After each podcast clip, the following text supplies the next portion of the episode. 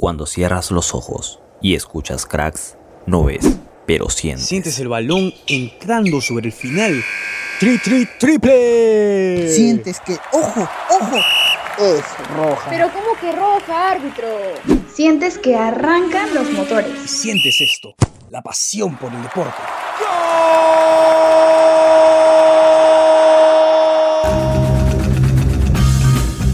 Cracks. Solo ganadores.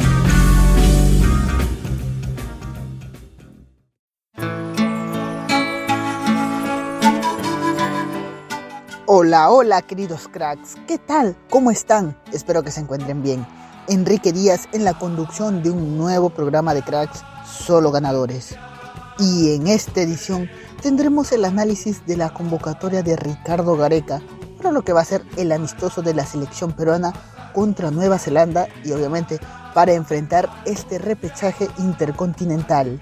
Y tendremos un invitado especial el día de hoy, porque nos va a acompañar el gran Germán Leguía, quien analizará con nosotros esta convocatoria. Pero primero iniciaremos el programa recibiendo a Luis Llerena, quien me va a acompañar en la conducción de este primer bloque. Hola Luis, ¿qué tal? Bienvenido. Hola Enrique, hola cracks, gracias por la bienvenida. Espero que nuestros queridos oyentes se encuentren bien y estén listos para iniciar con todo este programa cargado de información de lo que nos dejó la convocatoria del Tigre Gareca. Y una vez que nos presentamos, podemos comenzar con todo este nuevo programa, la edición 10 de la actual temporada de Cracks, solo ganadores.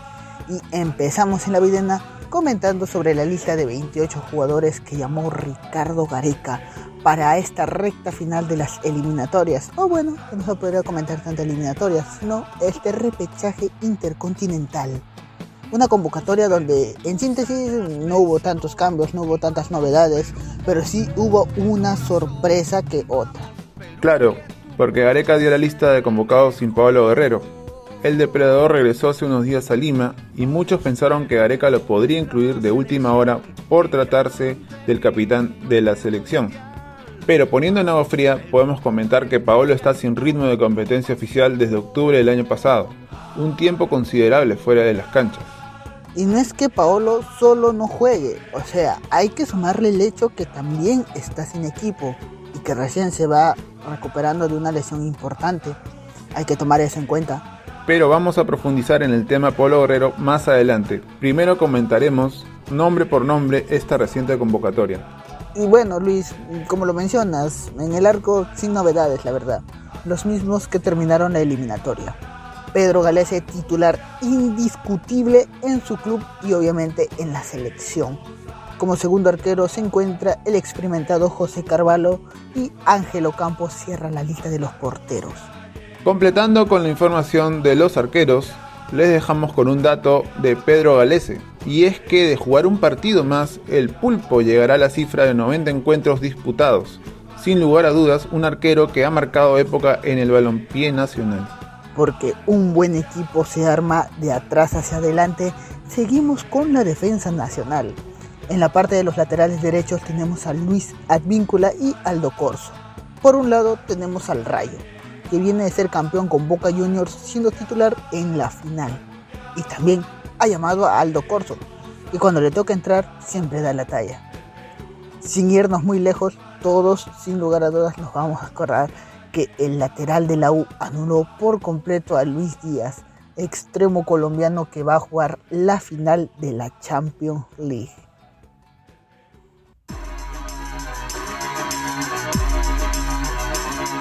Esta vez no solo convocó a dos laterales por puesto, y hablando de eso pasamos a la parte izquierda. Miguel Trauco y Marcos López han sido los escogidos por Ricardo Vareca, un Trauco que viene de quedar en el puesto 18 en la League One y ubicándose en la casilla de repechaje por el descenso. Y por otro lado se encuentra López, que es titular indiscutible en el San José Earthquakes, pero el equipo no termina de despegar de la parte de abajo de la tabla. Ahora pasaremos a hablar sobre los defensores centrales.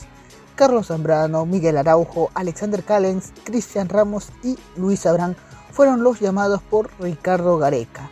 Empecemos a hablar por el León Zambrano, que está viviendo su mejor época en Boca Juniors. se ha convertido en titular y le han dado la confianza que tanto necesitaba el defensor.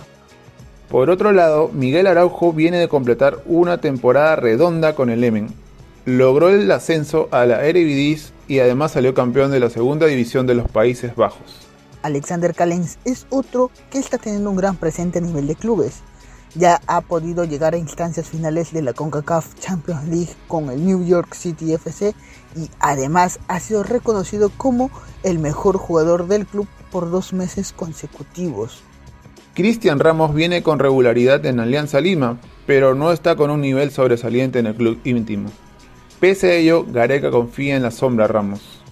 Y la lista de los defensores la cierra Luis Abraham, que viene recuperándose de una lesión en la nariz, pero esto no va a traer complicaciones en los próximos partidos de las eliminatorias. Ahora pasamos al medio campo para hablar de la primera línea de volantes. Acá destaca la inclusión de Pedro Aquino, y es que el pivot peruano estaba fuera de la consideración de Gareca por una seguidilla de lesiones, pero ahora que ya se recuperó y ha vuelto a tener minutos con el América de México, el Tigre le vuelve a dar la confianza a Aquino. Ahora el turno de hablar de Renato Tapia, que su presente en el Celta de Vigo no es el mejor. Hoy por hoy Tapia es suplente y en muchas ocasiones no ha podido ingresar en el partido.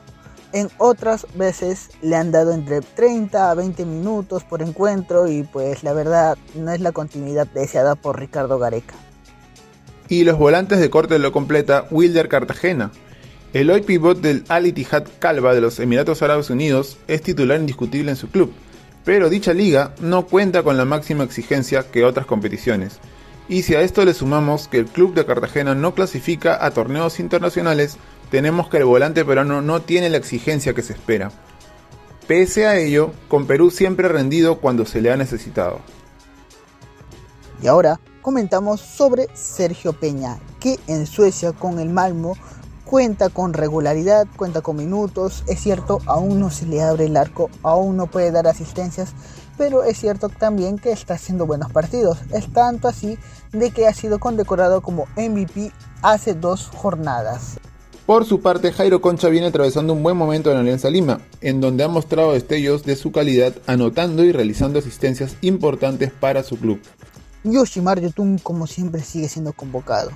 En esta ocasión, a diferencia del cierre de las eliminatorias, Yoshi cuenta con club. Ojo, recordamos que Yotun enfrentó a Paraguay sin tener equipo. Y ahora cuenta con regularidad en Sporting Cristal y está teniendo buen rodaje tanto en la liga local como en la Copa Libertadores.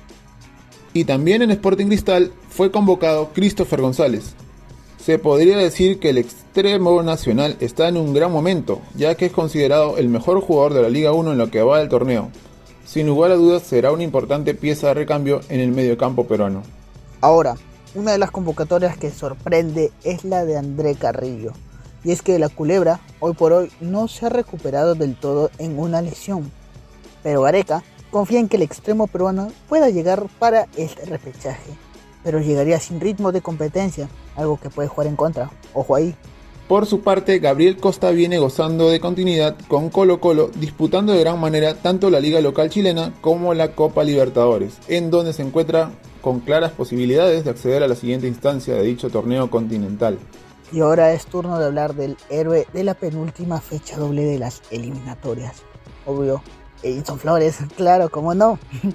El hombre que le dio los cuatro puntos a Perú a inicio de año cuenta con regularidad y es titular indiscutible en el DC United y recién ha anotado su primer gol en la temporada. Esperemos de que este gol le sirva como impulso anímico a nuestro querido Edinson Flores. Mientras tanto, Raciel García viene sumando importantes minutos en Colombia y adaptándose cada vez más al competitivo fútbol del país cafetero. Y cerramos el medio campo con Cristian Cueva es que Aladino solo ha podido jugar dos partidos después del cierre de las eliminatorias. Esto se debe a que el Alfa T no ha tenido más actividad, pero pese a ello, Cueva llega muy bien físicamente ya que no ha dejado de entrenar por su cuenta. Esperemos que estos parones de competencia no le jueguen en contra a nuestro querido Aladino. Ahora pasamos al frente de ataque, donde lastimosamente Gianluca Lapadula se quedó a nada de disputar la final de ascenso a la Serie A. El Benevento igualó 1 a 1 en la serie con el Pisa, pero quedó eliminado. Esta eliminación se debe a que el equipo rival se encontraba en una mejor posición finalizado el torneo. El lado positivo de todo esto es que el Apagol llega con ritmo y sobre todo cargado de goles. Turno de hablar de Alex Valera. El delantero de Universitario de Deportes es el actual goleador de la Liga 1 Betso.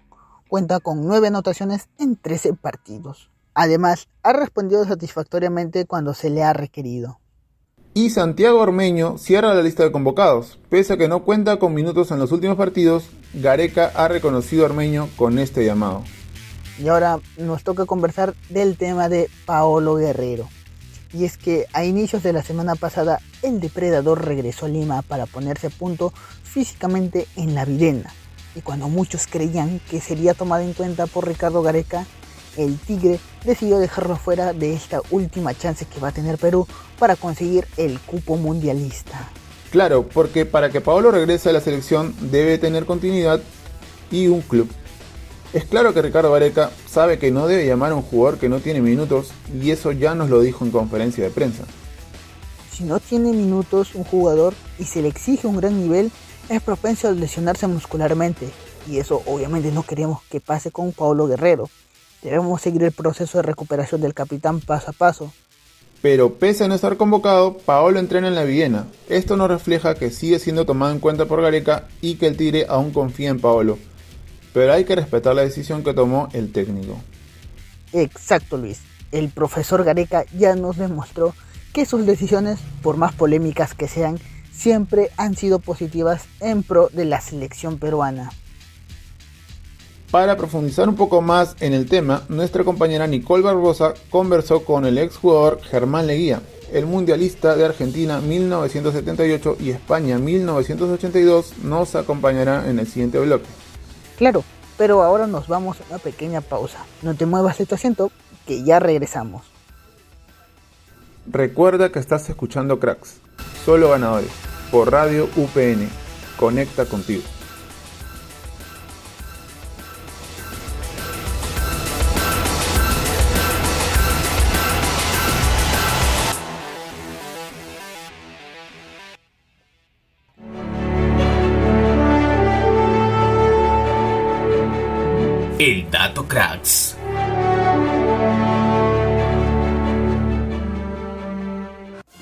Estando tan solo dos semanas del amistoso de la selección peruana frente a Nueva Zelanda en España, repasaremos la última ocasión en que la blanquirroja disputó un partido en la madre patria.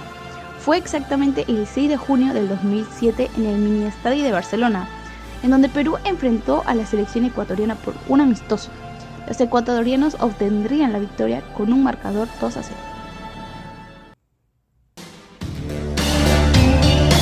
Y estamos de vuelta, cracks. Gracias por la espera, queridos oyentes. Y lo prometido es deuda. Como lo anunciamos en el bloque pasado, el día de hoy nos acompaña el gran Germán Leguía. Nuestra querida compañera Nicole Barbosa tuvo una pequeña charla con el exjugador. Conversaron justamente de la convocatoria de Ricardo Gareca y lo que ha dejado. Les dejamos con los comentarios del gran Germán Leguía. Viendo que estamos este, cerca al, al repechaje, aquí tengo unas preguntas para usted. Que, bueno, primero, ¿cree que fue lo mejor para la selección de Ricardo Gareca que no convoque a Pablo Guerrero en esta ocasión? Bueno, decir lo mejor no, ¿no? Sino decir lo más, lo más sensato en este momento porque. Paolo este, no está jugando, ¿no? Recién está entrenando. Entonces, si tú lo llevas, de repente estando ahí, eh, en la banca, es difícil tenerlo sentado. Y el que está jugando, de todas maneras, va a tener la presión de Paolo, ¿no? Y Paolo no está no está preparado, de repente te obliga a ponerlo. Entonces, yo creo que él mismo lo ha entendido, ¿no? Eh, Lo ha entendido de que sería más bien una carga más que un, una ayuda para todos los chicos, ¿no? Como lo, lo más conveniente en estos momentos. Sí, claro, es más, que él se siga preparando, comience a jugar y, y tiene la posibilidad del mundial, ¿no? Sí, Sería lindo para él, ¿no? Pero hay que buscar el momento. Tampoco puedes perjudicar todo el equipo por, por, por decir vamos a premiarlo, ya vamos a llevarlo a repechaje. No, claro, se tiene que friega, se friega todo, ¿no? Por eso te digo. Sí. Con la decisión que tomó también al, al no convocar a Raúl Ruiz Díaz, ¿qué opina con eso? Bueno, Ricardo Gareca, creo que, que decir algo a Ricardo Gareca habríamos que estar locos o, o realmente no no reconocer todo lo que ha hecho, ¿no? Si él hace algo, acuérdate que no convocó a Pizarro una vez, una vez a Farfán, lo sacó a Víncula, a todos, y, y todo lo que ha hecho lo ha hecho por algo, ¿no? Si él no convoca a Raúl Ruiz yo te aseguro no porque no lo quiera, ni, ni le tenga rabia, ni piense que es malo jugador, no, no, no, acuérdate que cuando él lo convocaba todo el mundo reclamaba, ¿para qué lo convocan? ¿Para qué viene? ¿Qué todo? Ahora que no lo convocan, ¿por qué no lo convoca? O sea, ¿no? Tengamos un poquito más de, Sí. de paciencia y creamos en su palabra, porque mira dónde nos ha llevado con el, con el fútbol peruano, que es uno de los de los que peor está, mira dónde estamos, ¿no? O sea, por ir al segundo mundial, increíblemente, si lo compara con la selección del 78 del 82, pucha, nada, nada que ver, o sea, entonces eh, yo creo que a Ricardo decirle algo, creo que estaría pésimo.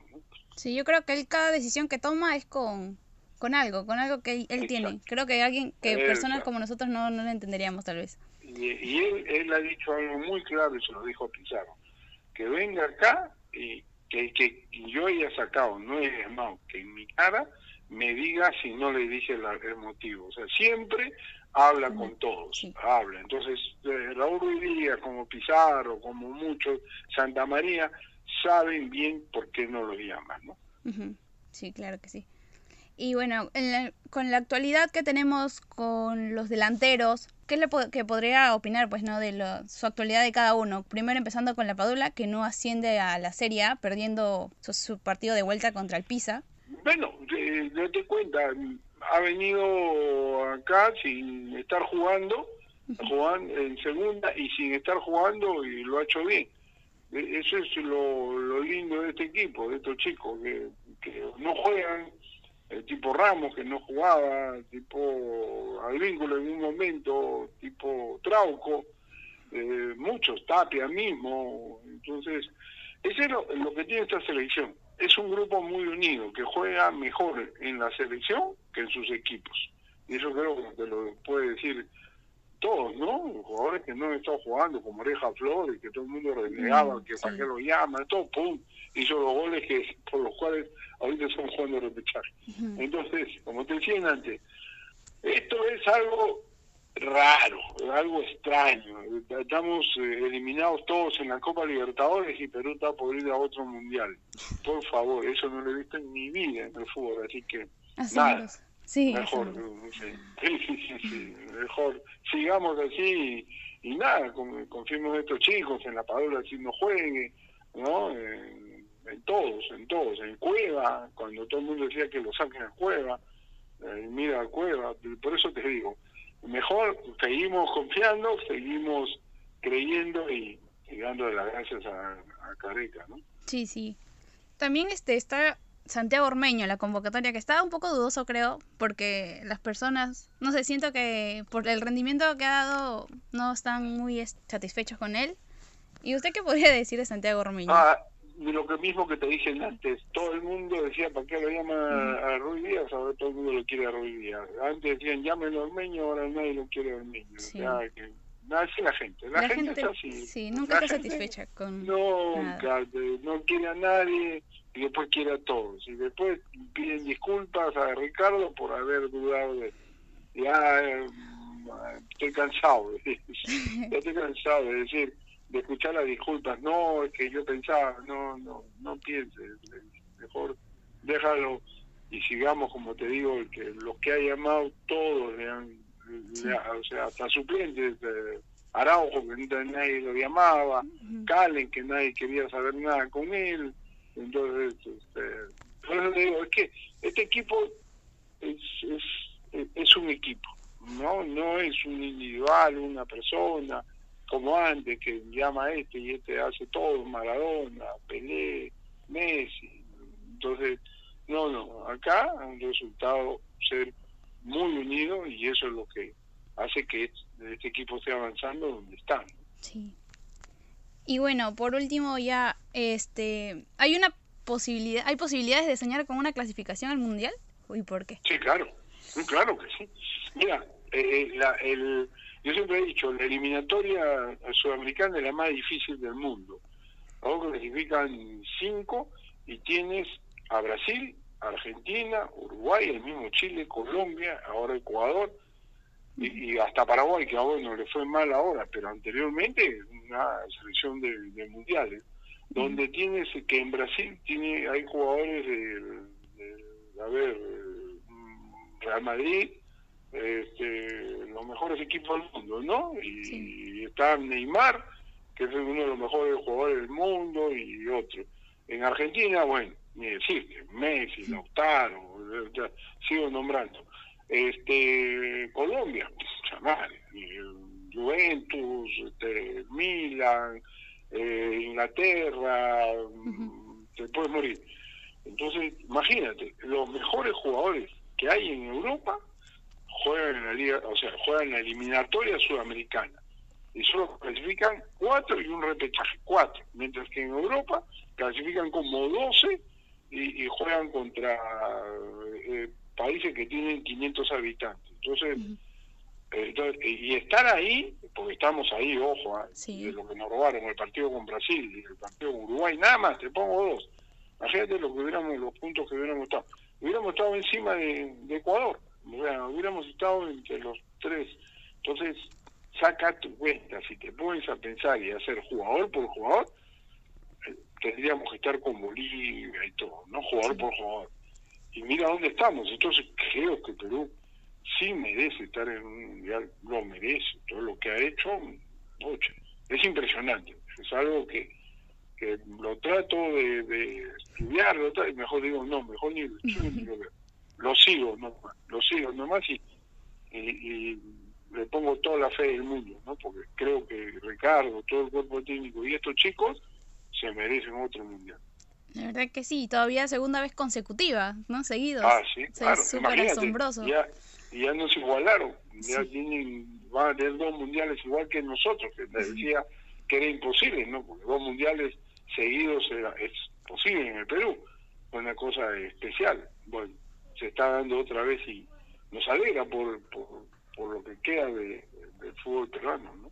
Y bueno, eso sería todo. La verdad que muchas gracias por sus declaraciones. ¿Algún mensaje, no sé, que, que querría darle a los oyentes? Porque esto luego va a salir próximamente. No, nada, felicitarte por las preguntas, por el programa y a la gente que, que confíen, que confíen en este equipo y, y van a ver que, que vamos a gozar este mundial y creo que va a ser mejor que el anterior porque van a haber más experimentados, más así, ¿no? Que un primer mundial siempre es difícil. Hay muchas expectativas, sí. Exactamente, de eso me alegro. Y tenemos un hinchada espectacular, así que nada, agradecerte. Cuando quieras, mándale saludos a Danielito, le tengo mucho cariño, así que nada, cuídense mucho. Sí, igualmente, muchas gracias. Cuídese. De nada. Y estamos de vuelta. Gracias Nicole por la participación. Gran comentario de Germán Leguía, pero me quedo con esta frase. Estamos eliminados de la Copa Libertadores y Perú está por ir a otro mundial. Creo que refleja por completo la realidad del fútbol peruano, porque a nivel de clubes, pues lamentablemente no levantamos cabeza. Temporada tras temporada nuestros clubes no logran participaciones destacables, pero completamente diferente es el nivel de la selección, donde estamos ubicados en una posición muy favorable. Tienes razón, Enrique. Yo quisiera rescatar la confianza que tiene con el equipo, la actitud positiva que demuestra de cara a este repechaje. Una confianza que nunca se debe perder. La selección nos ha hecho creer siempre que lo difícil se puede lograr con trabajo y perseverancia y obviamente mucho esfuerzo. Entramos a la recta final de este cierre de campaña, una temporada de eliminatorias donde fuimos de menos a más, donde sumamos tan solo un punto en los cuatro primeros partidos donde muchas veces perdíamos partidos, pero la confianza con los chicos y con Gareca nunca se perdieron. Sin lugar a dudas, estas eliminatorias nos deja una lección muy importante. Nunca hay que dejar de creer. La selección jamás bajó los brazos pese a la adversidad. Se cayó muchas veces, pero también se supo levantar y golpeó en los momentos exactos. Supo cuándo hacerlo. Fuimos pacientes, incisivos, cautelosos y sobre todo fuimos respetuosos con el proceso que ha forjado Ricardo Gareca. Los sueños de 32 millones de peruanos están con ustedes, chicos. Vamos, Perú. Pero lamentablemente nos quedamos cortos y tenemos que retirarnos en esta ocasión. Pero a la vez nos quedamos contentos por darle toda esta información. Gracias chicos por su sintonía y no se olviden de seguirnos en Radio UPN y en Spotify. Hasta una nueva oportunidad, queridos cracks, y ya nos estaremos viendo en una próxima edición de Cracks Solo Ganadores en Radio UPN. Conecta contigo.